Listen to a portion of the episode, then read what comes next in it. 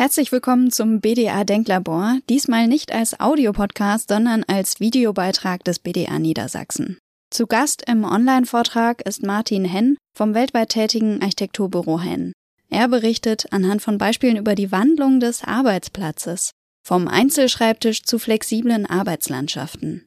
Dabei soll es auch darum gehen, was Corona für diesen Wandel bedeutet. Wird er dadurch beschleunigt oder in Frage gestellt? Und wie werden wir in Zukunft den Bestand an Bürobauten nutzen?